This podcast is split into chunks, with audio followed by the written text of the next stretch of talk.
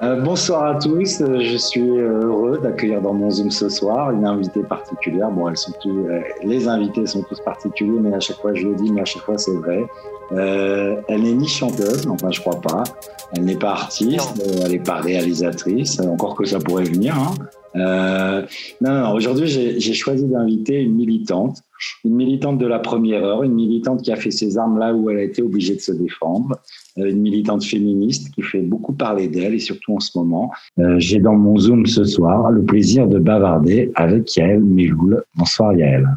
Bonsoir Yoram, et pour moi c'est un, un grand plaisir, un grand bonheur que d'être avec toi ce soir. Bah, bah, vraiment, vraiment. Et, en plus, ça commence bien. Ça commence bien parce que tu m'as fait, tu m'as fait une espèce d'éloge comme ça. J'ai, j'ai bu tes paroles, c'était formidable. Tu as vu cette introduction à chaque fois euh, Ah, merveilleux, merveilleux, magnifique. Il faut que je mette. Tu sais, tu sais mettre en confiance tout de suite. Ouais, Vraiment. Il faut, mettre mes invités à l'aise et, et c'est important qu'on commence bien cet entretien. Moi, on, va, on, va, on va bavarder. je vais te poser quelques questions. Et puis, le but, c'est d'en apprendre bah, plus sur toi. Euh, tu as une actualité, mais euh, finalement, ton actualité, elle n'a pas commencé qu'aujourd'hui. Elle est là depuis un sacré moment. Et voilà, et ça va être l'occasion de, bah, de, de, savoir plus sur toi. Pour ceux qui ne savent pas encore tout sur toi, euh, voilà. Alors moi, la première question. Il y en a plein. Hein. Il y en a plein, mais mais, ah moi-même, moi-même d'ailleurs, je ne sais pas encore tout sur moi. Ah, il faut quand même dire une chose. Tu sors. Alors, moi, j'ai le privilège de t'interviewer là sur euh, euh, pour Cannes, pour la radio publique israélienne, mais tu sors quand même de chez News hein, ce soir. Donc euh, bon, on peut pas comparer les deux. On sait que la radio publique israélienne est bien plus écoutée, surtout en français. Absolument. C'est plus intéressant cet entretien. tu as parlé de quoi sur CNews ce soir? Le harcèlement peut mener à la mort. le harcèlement, il faut bien comprendre, et c'est vraiment l'objet aussi du, du, groupe de travail que j'ai euh, euh, que je préside aujourd'hui au cabinet d'Adrien Taquet. Hein. Euh, ministre chargé de l'enfance et de la famille. Absolument. Euh, le harcèlement moral, le harcèlement scolaire, le cyberharcèlement tue il faut aujourd'hui bien prendre conscience du pouvoir des mots en réalité. C'est ça, c'est le pouvoir des mots. Alors sur CNews, été invitée sur CNews euh, euh, pour euh, parler de, cette actualité absolument dramatique qu'on a en France, cette gamine Alicia de 14 ans qui a été retrouvée morte noyée. Et, et en fait, aujourd'hui, le procureur faisait une conférence de presse euh, pour euh, bah, informer qu'il y avait euh, une information judiciaire justement qui était ouverte pour assassinat de deux adolescents de 15 ans un garçon et une fille qui ont donc assassiné cette gamine de 14 ans. Donc voilà, j'étais là pour en parler, pour parler de des conséquences du harcèlement scolaire et que le harcèlement moral, eh ben, il il peut tuer j'ai vu que, euh, je l'ai pas lu, mais j'ai vu que tu as, écrit, alors on parlera du, livre que tu, que tu viens d'écrire et que tu viens de sortir, mais avant ça, il y a eu un autre livre euh, qui s'appelle euh, Intouchable, et dans lequel, dans lequel, dans lequel, dans lequel, on, dans lequel on, évoque, parce que je suis co-auteur avec mon amie Lise Bouvet de cet ouvrage, on évoque les affaires DSK, Quentin, Georges Tron et Polanski. Euh, et ça nous a permis de voir aussi l'évolution euh, du traitement des médias par les médias de ce type d'affaires. Et on voit d'ailleurs aujourd'hui que le traitement par les médias est bien meilleur qu'il y a par exemple une dizaine d'années. Hein. Le fait aussi qu'il y ait eu l'émergence de cette notion de féminicide euh, nous a permis aussi de catégoriser tous ces, toutes, ces, toutes ces affaires. L'affaire DSK a eu un effet absolument euh, énorme sur la libération de la parole. Et, et, ça remonte à dix ans. Il a fallu toute cette évolution-là pour en arriver à ce, au, phénomène de mytho, par exemple, et de balance ton port. C'est pas des phénomènes qui ont émergé comme ça. Ça n'existe pas, c'est pas possible. Ils ont émergé maintenant parce qu'il y a, parce qu'il y a le, euh, il y a, comment dire, il y a les Twitter qui permet ça. À l'époque, à l'affaire de DSK, Twitter, c'était, euh, c'était le début mais le, le, phénomène de libération était déjà là.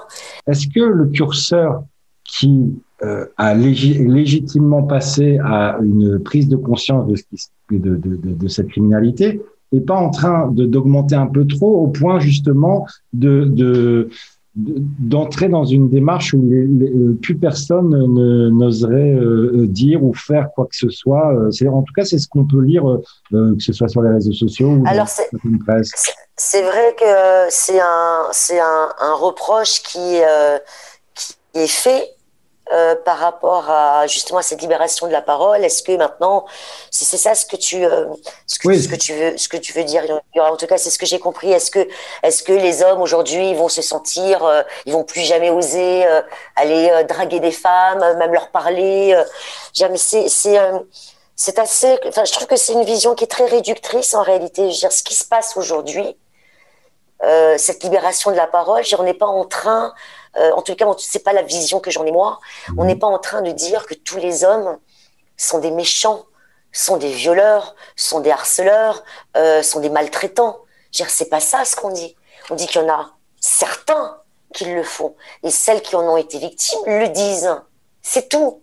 Ça ne change, ça ne devrait pas changer euh, le reste des relations humaines, j'ai envie de dire. C'est juste cette sphère-là qui doit, qui doit être changée qui doit être modifié. C'est les auteurs de violence qui doivent être punis. C'est pas la totalité du genre masculin qui doit porter cette culpabilité. Bien sûr. Moi, je demande pas aux hommes de porter cette culpabilité. Mm. Quand je vois, par exemple, des hommes euh, répondre à, à, certains tweets de féministes, je vous demande pardon pour tous les hommes. Non, non, je suis désolée, non. Ne demandez pas pardon pour tous les hommes. C'est pas ce qu'on demande. Vous n'êtes responsable de rien. Je veux dire, euh, les hommes ne sont pas responsables de la violence des autres hommes. De la même manière que moi, je ne suis pas responsable de, euh, d'une femme qui a mis euh, euh, ses nouveau-nés dans un mmh. congélateur. Bon, ben voilà, c'est euh, il faut être, il faut avoir du bon sens, il faut être, euh, il faut pas sombrer dans l'hystérisation non plus. Dernièrement, il y a une série d'affaires puisque tu, on parle aussi des violences faites aux enfants. En tout cas, ton combat est aussi lié à ça euh, pleinement. Euh, il y a beaucoup d'affaires qui sont sorties dernièrement, qui ont été très médiatisées. Voilà, on va pas les refaire. Je, je, rebondis sur une réflexion. Euh, euh, alors, je parle de ces affaires parce qu'elles sont liées à des affaires de pédophilie ou supposée pédophilie. J'ai une réflexion que j'avais avec une amie dernièrement qui, me disait, donc une femme, hein, euh, qui me disait, euh, moi quand j'étais jeune, mon père m'a offert euh, une photo de David Hamilton. Donc on rappelle David Hamilton, c'est le le photographe qui faisait des nus de, jeunes filles, qui a connu un grand grand succès. Et elle me disait, mon père m'a offert cette photo, je l'ai mise dans, dans ma chambre et j'aimais bien avoir cette photo. Et on parlait de ça et elle me disait, mais tu vois, aujourd'hui, euh, je me verrai jamais offrir ça euh, à ma fille ou à mon fils. Euh, c'est c'est marrant parce que ça, cette photo de David Hamilton, en, je veux dire, quand c'est vrai que si on la voit aujourd'hui, elle paraît, elle est d'ailleurs insupportable quelque part. Elle est insupportable parce que on voit avec nos yeux d'aujourd'hui que bah, c'est une gamine qui est sexualisée voilà, qui, est qui devient un objet de désir, une mineure. Donc aujourd'hui, c'est quelque chose qui serait totalement impossible, à juste titre, et fort heureusement. Euh, ça, c'est comment dire que que ce que le curseur aujourd'hui soit comme ça, c'est le fruit, encore une fois, d'années en réalité de combat, parce qu'on faut voir le point de départ quand même. Hein. Faut voir cette période. Hamilton. C'est la même période que Polanski, c'est la même période que Cohen Bendit, c'est la même période que euh, euh que euh, que BHL, que les que les comment dire les tribunes dans Libération pour pour dire que ben les enfants peuvent avoir droit au plaisir du sexe quelque part. C'est une période de libération totale des mœurs et c'était normal dans une certaine caste. Attention. Mm-hmm d'accord, dans une certaine catégorie, dans un certain milieu protégé. Et vous imaginez, enfin, tu imagines où, d'où on vient. On vient de là. Le travail qu'il a dû faire et qu'il faut, qu'il faut encore faire, parce qu'il y a encore des personnes qui viennent dire aujourd'hui que on ne peut pas juger ce qui s'est passé à l'époque avec nos yeux d'aujourd'hui, parce qu'à l'époque c'était normal. Avant, c'était une situation qui était normalisée dans un certain milieu. Et ce milieu, il s'avère que c'est un milieu de pouvoir, d'argent, de cinéma, donc qui diffuse ses idées aussi. Et, et oui, ça, participe du militantisme. Ça peut paraître très anecdotique quand voilà, il y a ton ami qui t'en parle. Tu vois, c'est un, épisode de vie, voilà. Mais c'est dans, cette photo, dans cette photo, il y a, je sais pas, il y a, il peut-être 30 années de lutte de féministes mhm, mhm. qui fait, qui, qui, qui, font qu'aujourd'hui cette photo est inacceptable, alors qu'il y a 30 ans, elle l'était acceptable. Ça a eu euh, un combat important par rapport euh, à l'affaire Quanta et il y a même eu un, j'ai vu un article de l'Express dont euh, qui a été intitulé d'ailleurs Yael Melou, la femme qui veut faire tomber. Euh, raconte un peu, c'est quoi, c'est quoi, enfin, si j'allais dire cet épisode, mais ça a été un peu plus qu'un épisode. Ah oui, ça a été, euh, ça a été une tranche de vie même, hein, mhm. puisque c'est une affaire qui me, que, qui me, comment dire, avec laquelle je vis quelque part depuis, euh, depuis bah, presque, presque dix ans maintenant. Hein. j'ai j'avais en deux, un peu moins de dix ans. En 2013, j'avais déjà une première fois fait rouvrir l'enquête donc sur le suicide de Christina Radi, qui est la, la, femme de, qui était la femme de, Bertrand Cantat, parce que euh, je, mon intime conviction et euh, c'était que ce suicide, le suicide de la femme de, de Christina Radi, était dû, était la conséquence des violences qu'elle avait subies de la part de Bertrand Cantat. Et l'intime conviction ne suffisant pas, hein, parce que c'est pas le tout de dire j'y crois, il faut apporter des preuves. Et la preuve que j'apportais à l'époque, c'était le message que Christina Radi avait laissé à ses parents, six mois avant de se pendre. Euh, c'est un long message de sept minutes dans lequel euh, elle, euh, bah, elle disait les violences en réalité qu'elle subissait, les violences physiques et les violences psychologiques. Et elle annonçait déjà, six mois avant de se pendre, elle annonçait déjà que ça se terminerait mal et que et qu'il y aurait un mort, voilà, de toute manière. Donc, euh, fort de cet euh, élément de preuve qui me semblait euh, très, très puissant, on va dire, j'ai été voir la procureure de Bordeaux pour qu'elle rouvre l'enquête sur le suicide de, de Christina Radis, qui avait été fait. Très peu d'investigations étaient faites à l'époque. Moi, j'avais, je demandais à l'époque l'audition d'une douzaine de personnes, de témoins, directs et indirects des violences euh, que Christina avait subi. Ils n'ont pas été auditionnés. C'est tout. Et après l'enquête, elle a été clôturée. D'accord? Donc là, voilà, clôturée. Je je peux, plus rien faire. J'ai pas d'éléments nouveaux. Je peux plus rien faire. Je suis bloquée. Jusqu'au moment où, euh, là, on est en 2018 où Anne-Sophie Jeanne, journaliste du Point, me contacte et me dit qu'elle est en contact avec euh, Serge Tessoguet, qui est donc un, ancien de Noir Désir, qui était donc le groupe de Bertrand Quentin, et que euh, cet homme-là lui a dit qu'effectivement Bertrand Quentin a été violent avec Christine Aradi. Ils ont décidé tous, tous les membres de Noir Désir, de mentir au procès de Bertrand Quentin, le procès pour, ma, pour Marie Trintignant. Euh, euh, et donc de cacher que Bertrand Cantat était un homme violent. Et moi, dans le même temps, dans le même temps, je suis en contact sur Messenger, Facebook, avec la femme de Serge Tesseguet. D'accord? Pendant tout ce temps-là, ça fait des années que je suis en contact avec elle, en réalité. Elle m'a contacté. Elle se confie à moi depuis des années. Euh, elle se confie sur sa tristesse euh, d'avoir perdu Marie Trintignant, qui était son amie, sur sa tristesse d'avoir perdu Christina Radi, qui était son amie. Euh, et puis, au fil du temps, elle commence à se confier aussi sur la violence de Bertrand Cantat. Et au moment où son mari échange avec la journaliste du Point, sa femme échange avec moi et me confirme tous les propos de son mari à la journaliste. Sophie Jeanne sort son article dans Le Point. Et là, je me dis, qu'est-ce que je fais? Euh, J'ai la possibilité aujourd'hui de déposer, une, de, déposer une nouvelle plainte contre Bertrand Cantat. Euh, avec l'enquête d'Anne-Sophie Jeanne, que je peux corroborer avec les confidences faites par sa femme. Sauf que j'ai un problème de conscience un gros problème de conscience parce que ce sont des des, euh, des échanges privés, mhm. des confidences qu'elle m'a fait, des confidences qu'elle m'a faites. Donc quelque part, je vais la trahir si j'utilise hein, ce qu'elle m'a dit. Et, euh, et, là, je décide, après euh, un mois de réflexion, d'utiliser les messages, de les mettre dans ma plainte avec l'article de Anne-Sophie Jeanne, parce que je me dis, après tout, si je refuse, si je, si je, je, je ne diffuse pas ces messages, si je ne les donne pas au procureur, euh, je rentre dans l'omerta.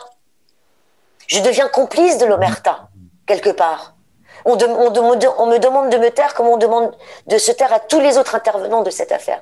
Et là, je me dis, je peux pas, je peux pas. Et donc voilà, j'ai déposé une deuxième plainte. Euh, il y a eu euh, deux auditions. Ces deux ont été entendus. Ils ont tout nié. Ils ont tout nié. On n'a pas dit, on n'a pas fait, on se rappelle pas, on se souvient pas, on veut pas en parler. Euh, Bertrand Cantat, il a été auditionné juste pour euh, entendre que, la, que ma plainte était classée sans suite. Voilà. Et, euh, et, il a déposé plainte immédiatement contre moi en dénonciation calomnieuse. Et terminé. Voilà. Donc, euh, et je peux pas aller plus loin. Ouais. Je peux pas aller plus loin là. J'ai pas d'éléments nouveaux. J'ai pas de, j'ai pas de partie civile qui veut se joindre à moi. Je peux rien faire. Hmm ça, ça me, ça forcément, euh, on arrive à un point que je voulais évoquer avec toi. Ah, j'ai peur ou pas? Mais non, t'as pas peur, puisque, puisque D'accord, d'accord. Je le disais en début de cet entretien, euh, tu as une actualité, euh, alors tu as toujours de l'actualité, mais celle-là en particulier, parce que tu viens de sortir un livre, euh, c'est tout frais, euh, c'est tout, c'est, tout neuf, et ça s'appelle Mon combat contre l'emprise et le suicide forcé aux éditions Michel Lafon ça a d'abord été une décision très difficile à prendre pour moi que d'écrire ce livre. Il m'a fallu du temps, voilà, pour euh, pour accepter de de me livrer. Ça a été la première fois où je me suis plongée dans les années les plus terribles de ma vie, les plus douloureuses, euh, et euh, où il a fallu que je sorte de ma bouche pour la première fois que j'ai été victime de violences conjugales. Mais, mais alors, donc, toutes ces années de militantisme, de combat, d'investissement dans, dans, de, pour, pour euh, revendiquer la, la, prise en considération des violences euh, faites contre les femmes, pour, euh, pour améliorer la condition de la femme, etc. Euh, finalement, un, un, premier processus thérapeutique, mais sans parler de toi réellement, où, as, as, où tu ressentais ça, mais tu mettais, je sais pas si tu mettais le, le mot. Est-ce que, est-ce que as tout de suite, quand tu t'es investi dans ça, tu l'as fait parce que tu t'avais été toi-même blessé, tu le savais dès le départ, je suppose. Je ne pouvais pas avoir subi tout ça pour rien. Ce n'était pas possible. Il fallait que d'une manière ou d'une autre, je le transcende. Voilà, il fallait que j'en fasse quelque chose. Et donc, ma manière de, de, euh, de, euh, d'en faire quelque chose, eh ben, c'était d'aller chercher à avoir ce groupe de travail sur l'emprise et les violences psychologiques. Voilà, pour moi, c'était ça. Voilà, pour moi, ma résilience, c'était ça. Il y a une loi qui vient, grâce à, grâce à ce groupe de travail, qui vient de passer, une loi très importante. Absolument.